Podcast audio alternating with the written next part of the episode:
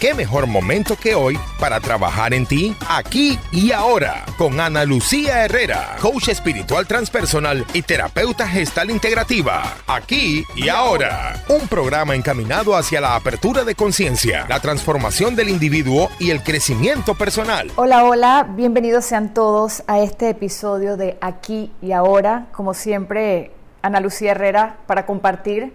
Eh, este es un programa en donde Hablaremos de crecimiento personal, de cosas que a veces son difíciles, tantas que no hablamos, eh, y de crecimiento espiritual también. El programa de hoy va a ser particularmente personal y no quisiera que fuera personal, pero, pero lo será, porque me voy a poner, o mejor dicho, voy a abrir un tema que es muy vulnerable para mí en este momento, pero que estoy segura que me ayudará a sanar, hablarlo y también estoy segura que va a llegar a muchas personas que se van a identificar con esto. Eh, voy a hablar de la vida y de la muerte, particularmente creo que de la muerte, del apego que tenemos a lo físico, sobre todo en un momento en donde la humanidad está viviendo todo este caos con el tema de este enemigo que tenemos del virus. Pero bueno, no es solamente hoy, la muerte siempre está presente, creo que se nos enseñó a vivir, se habla mucho de la, de la vida, de la carne, de lo físico, y muy poco se nos enseñó sobre, eh, sobre lo espiritual, sobre esa parte de nosotros que también tenemos, sobre el alma, eh, que creo es mucho más grande que, estos pellejos, huesos y carnes que todos llevamos. A ver, este programa lo dedico a mi papá, Benjamín Herrera, eh, definitivamente el hombre de mi vida, el hombre más guapo que he conocido en mi vida, eh, un hombre con muchísimas cualidades y con muchas cosas negativas también, un hombre que me, que me ha hecho y que me hizo y, actualmente hoy me sigue haciendo la vida de cuadritos, pero que también amo enormemente. Eh, mi papá está por cumplir eh, en un mes como 85 años y bueno, en diciembre, mi papá es una persona que jamás le dolió ni una muela. Yo creo que nunca se puso ni una curita, nunca se enfermó, nunca le dolió la barriga, nunca tuvo fiebre, sumamente sano hasta diciembre del año pasado, cuando su corazoncito empieza a fallarle. Em, y bueno, ¿no? con todo el tema de, la pandemia, y aquí mucha gente se identificará cuando, cuando hay padres mayores o los que tenemos abuelitos, eh, el estar sentados en casa todo el día viendo televisión porque no hay de otra, eh, ojalá pintaran, ojalá se pusieran a hacer rompecabezas, ojalá eh, hicieran otras cosas, pero es difícil cuando eso no ha sido tu, estilo de vida, muy difícil que a estas alturas, por ejemplo, yo le decía a mi papá, papi, pero vamos a hacer un rompecabezas, vamos a pintar, y me miraba mal, ¿no? Ojalá, ojalá pudieran eh, hacer otras actividades, pero cuando se ha vivido de otra forma, siempre difícil hacer estos cambios a esta edad. Em, y bueno, eh, la pandemia es difícil porque de alguna manera están sentados o acostados y esto hace que pierdan eh, eh, la actividad. Y nada, dedicado a mi papá, que en este momento está en el hospital, malito de salud, más que una enfermedad, es algo sobre la vida y la muerte. Es, una etapa que, que está viviendo, que estoy viviendo yo, que como les digo, estoy segura que alguien se está identificando conmigo en este momento, y que pues no sabemos manejarla, nos cuesta tanto el tema de, de la vida y de la muerte. Em, nos enseñaron a vivir, no nos enseñaron a morir, no nos enseñaron a cruzar esa, esa puerta que quién sabe a dónde nos llevará. Em, a mí me conflictúa mucho el hecho de, yo soy una persona de hacer mucho, yo, yo resuelvo cosas, tú me das algo yo resuelvo. Y, me encuentro en este momento en mi vida con algo que no puedo resolver, algo que se sale de mis manos y eso me cuesta.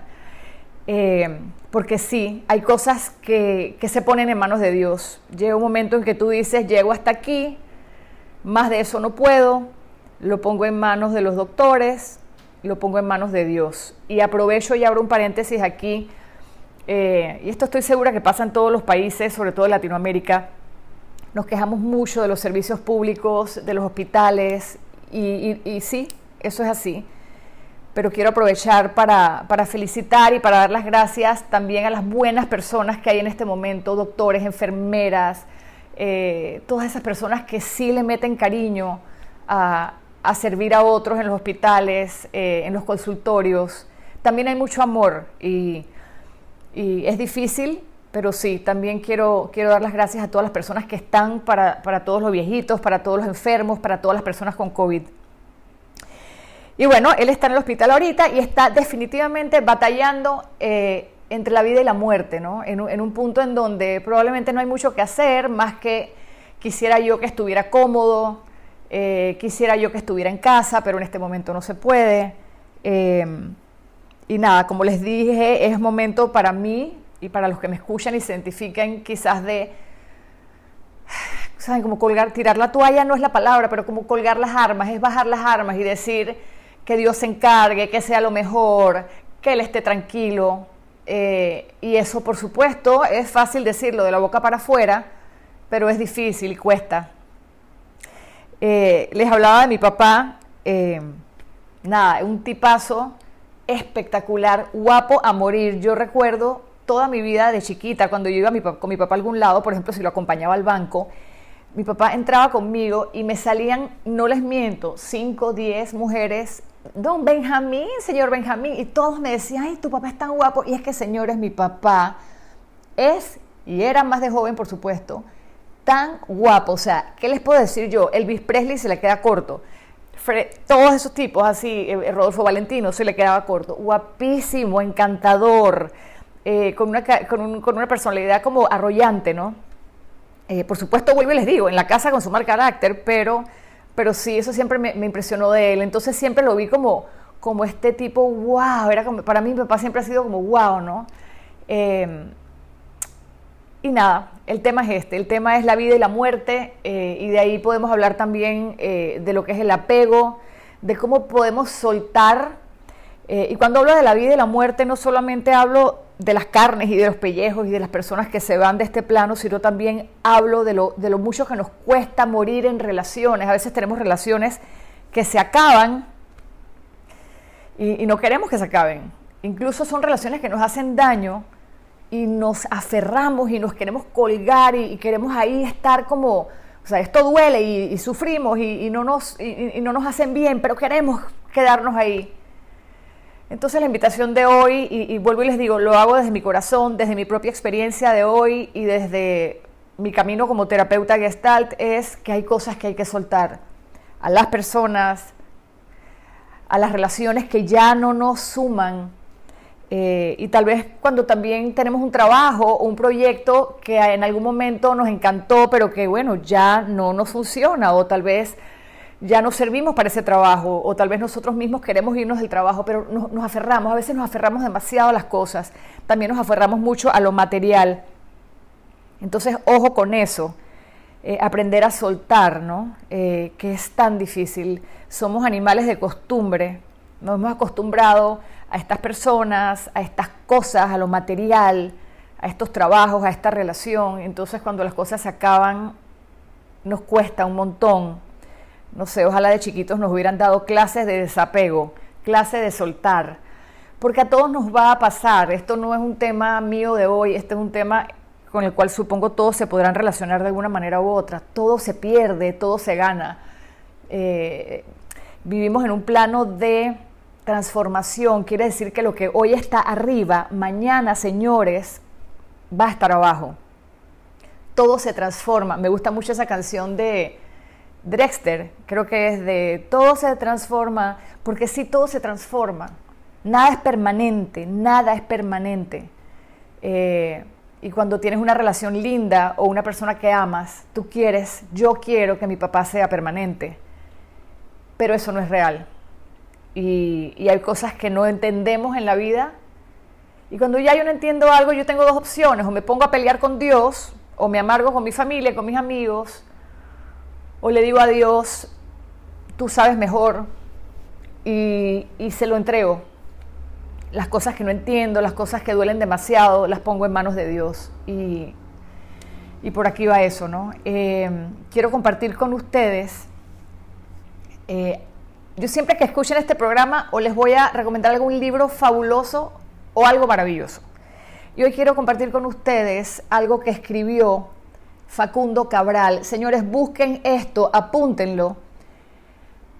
Busquen Facundo Cabral en YouTube, esto es gratis por supuesto, y van, a buscar, van a poner, no estás deprimido, estás distraído. Eso lo hay en audio, eh, leído por él mismo, eh, también lo hay escrito, y yo les recomendaría que cuando vayan el carro, antes de dormir, pongan su YouTube y escuchen, no estás deprimido, estás distraído. Y yo quiero leer algunas cositas. Esto, el audio dura como 45 minutos, así que no lo voy a, a leer todo, pero sí quiero compartir con ustedes algo de estos escritos que, son espectaculares, que son sanadores para mí en este momento y que quiero aprovechar este espacio para compartirlo. Y dice, para todos aquellos que estamos tristes, para todos aquellos que en este momento tenemos problemas o algo, pues aquí les leo. Dice, no estás deprimido, estás distraído. Distraído de la vida que te puebla, tienes corazón, cerebro, alma y espíritu entonces ¿cómo puedes sentirte pobre y desdichado? Distraído de la vida que te rodea, delfines, bosques, mares, montañas, ríos. No caigas en lo que cayó tu hermano, que sufre por un ser humano, cuando en el mundo hay 5.600 millones. Además, no es tan malo vivir solo. Yo la paso bien, dedicado a cada instante de lo que yo quiero hacer. Y gracias a la soledad me conozco, lo cual es algo fundamental para vivir. No caigas en lo que cayó tu padre, que se siente viejo porque tiene 70 años, olvidando que Moisés dirigía el Éxodo a los 80 y Rubinstein interpretaba como nadie a Chopin a los 90, por solo citar algunos casos conocidos. Y esta parte tiene mucho que ver con lo que, con lo que estoy hablando de la vida y la muerte, lo que cuento a continuación, o lo que leo a continuación, palabras de Facundo Cabral. Ojalá las hubiera escrito yo, imagínense. Dice, no estás deprimido, estás distraído. Por eso crees que perdiste algo, lo que es imposible porque todo te fue dado. No hiciste ni un pelo de tu cabeza, por lo tanto no puedes ser dueño de nada. Además, la vida no te quita cosas, te libera de cosas, te aliviana para que vueles más alto, para que alcances la plenitud. De la cuna a la tumba, escuchemos esto, y me lo repito, esto es para mí, de la cuna a la tumba es una escuela. Por eso lo que llamas problemas son lecciones y la vida es dinámica. Por eso está en constante movimiento. Por eso solo debes estar atento al presente. Por eso mi madre decía, yo me encargo del presente, el futuro es asunto de Dios. Por eso Jesús decía, el mañana no interesa, él traerá nueva experiencia y cada día le basta a tu propio, a su, con su propio afán. No perdiste a nadie. Escuchemos esto. No perdiste a nadie. El que se murió simplemente se nos adelantó porque para allá vamos todos. Además, lo mejor de Él, el amor, sigue en tu corazón. ¿Quién podría decir que Jesús está muerto? No hay muerte, hay mudanza. Y del otro lado nos espera gente maravillosa, Gandhi, Michelangelo, Whitman, San Agustín, la Madre Teresa, tu abuela y mi madre, que creía que en la pobreza está más cerca del amor porque el dinero nos distrae con demasiadas cosas y nos aleja porque nos hace desconfiados. Y retomo esta parte por ser el tema del programa, eh, en donde estoy hablando de la vida y de la muerte, de de pasar de, este lugar a este otro lugar y dice, esto es para mí ¿eh? y, también para los que les sirva en este momento, no perdiste a nadie, el que murió simplemente se nos adelantó, para allá vamos todos. Además, lo mejor de esa persona es que su amor sigue en nuestro corazón. Y tal vez esa es la parte espiritual de que les hablaba al principio, esa parte nadie me la quita, eso nadie me lo va a poder robar. Eso nadie nos los puede quitar, nadie nos los puede robar. Probablemente perdemos cosas físicas, perdemos la costumbre de estar cerca a alguien, perdemos la carne, los huesos, la sangre, los pellejos estos que llevamos, la ropa, los zapatos, el carro, la mesa, la lámpara, nuestras posesiones.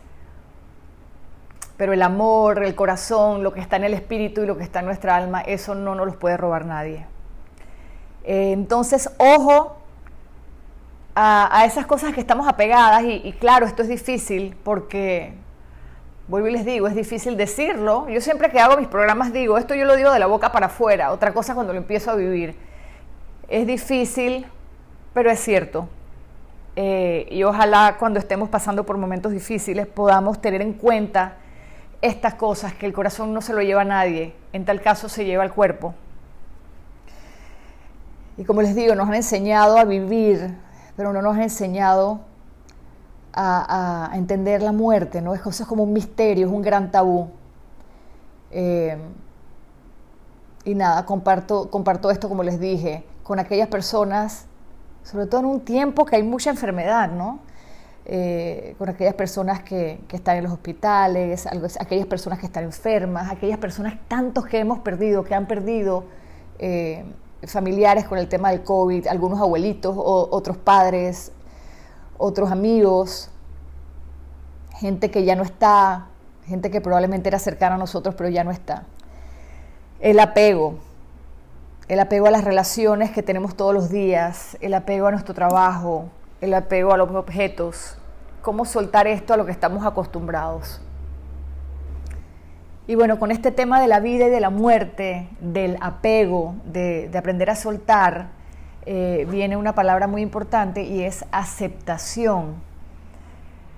¿Cómo podríamos aprender a aceptar incluso las cosas que no nos gustan, las cosas que no queremos que sucedan? ¿Cómo podríamos aprender a aceptar cuando nos dicen un no o cuando las cosas no, suceden como queremos?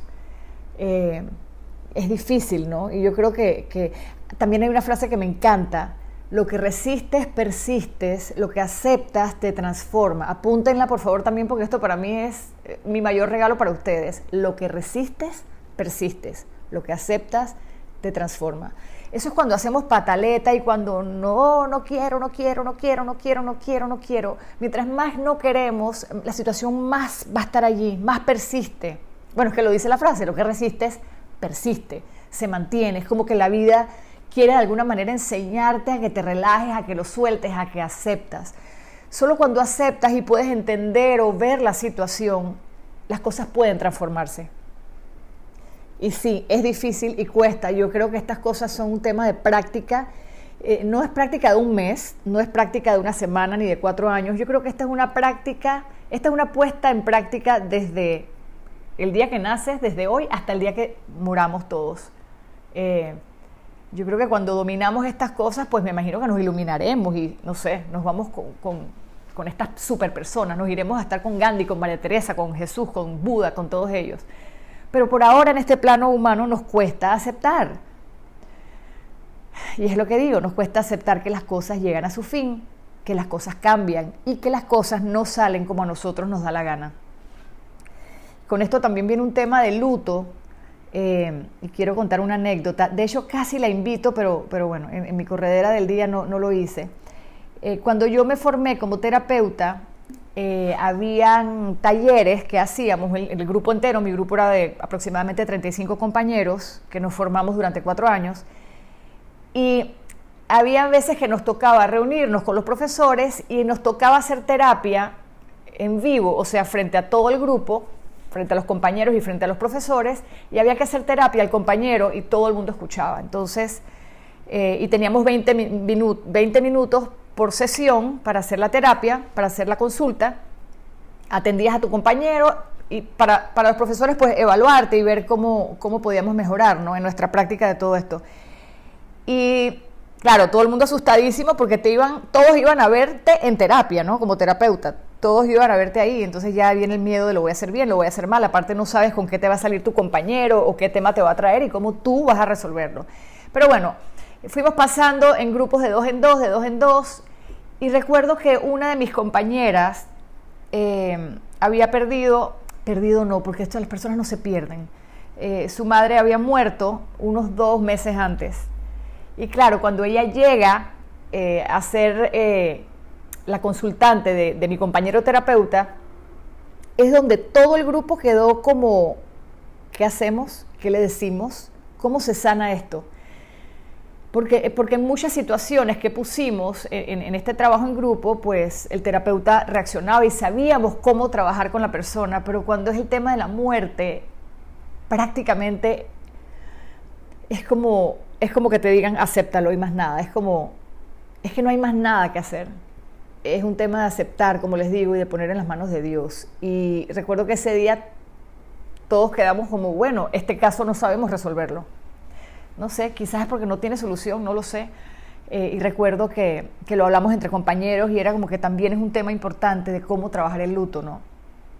Y desde ahí quedé muy consciente con ese tema, eh, más que buscándole una solución, eh, tratando de entender eso, lo que les dije al principio, que hay cosas que son muy duras y que hay que aprender a poner en manos de Dios.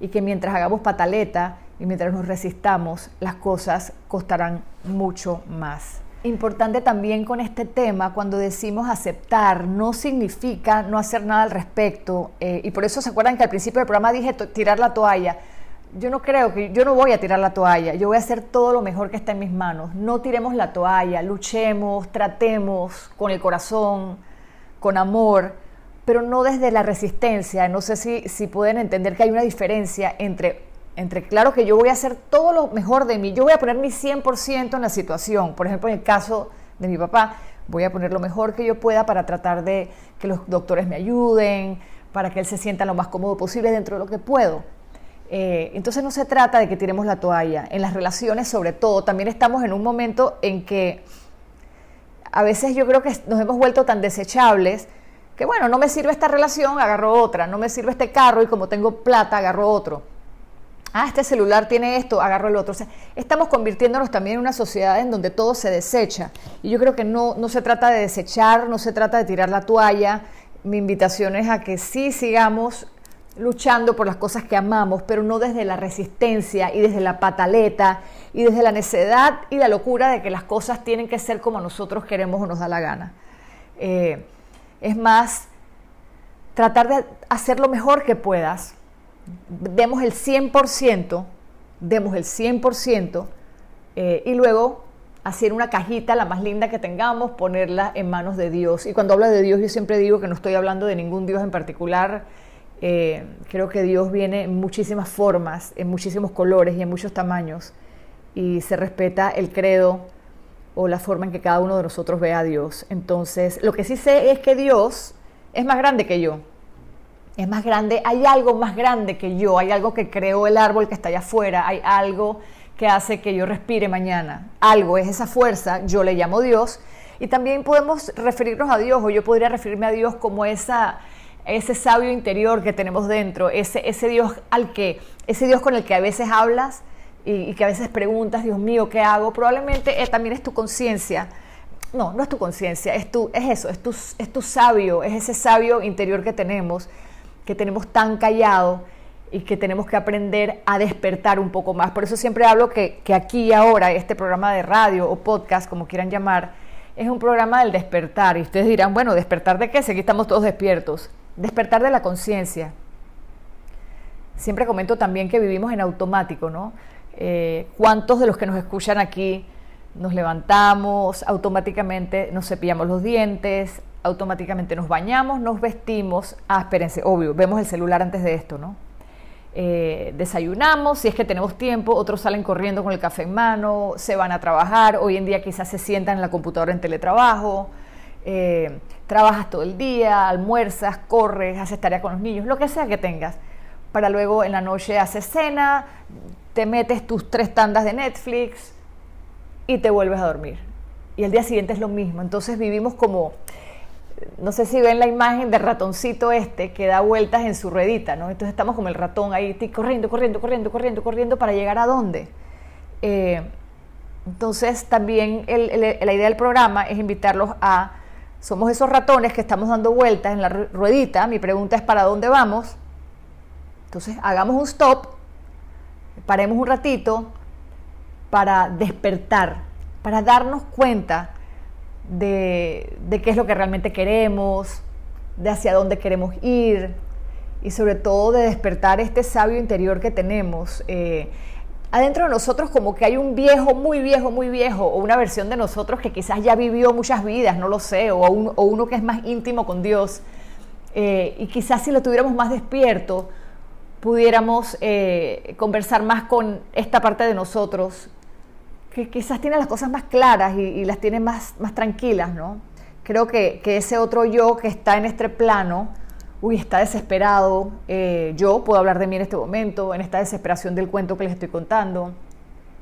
Eh, estamos corriendo, estamos apagando fuegos, tapando goteras, tratando de hacer, hacer. Yo, por ejemplo, me pierdo mucho, hago, hago, hago, hago, hago. Y yo, ¿para dónde voy haciendo tanto?